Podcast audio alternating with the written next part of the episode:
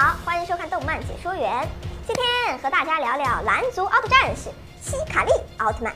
他出生于 M 七八星云，身高五十米，体重三万五千吨，年龄有两万两千岁了。作为蓝族战士的他，身份有科学家、宇宙警备队队员和剑士。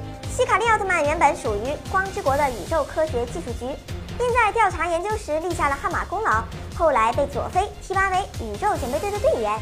他的胸前的银点儿和佐菲一样，是奖励给有功之臣的勋章。希卡利在自己还是研究者的时候，因为自己所爱的行星阿伯星被博加如毁掉了，阿伯星的智慧生命体的怨念附在了希卡利的身上，成为了复仇之甲。此后，心里只存在对博加如复仇的怨恨。来到地球后，劫持了秦泽队长的意识和身体，从而来到地球和博加如不断战斗着。死后的希卡利奥特曼在奥特之母的奇迹下获得了第二次生命。并脱下了复仇的铠甲，恢复了骑士猎手剑的真面目。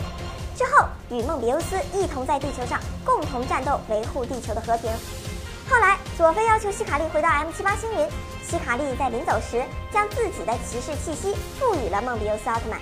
要知道，他可是第一位真正意义上的第一次登场的蓝族战士，因此，不论光线技、格斗技还是合体技，都赋予了他非常多的能力和酷炫的招式呢。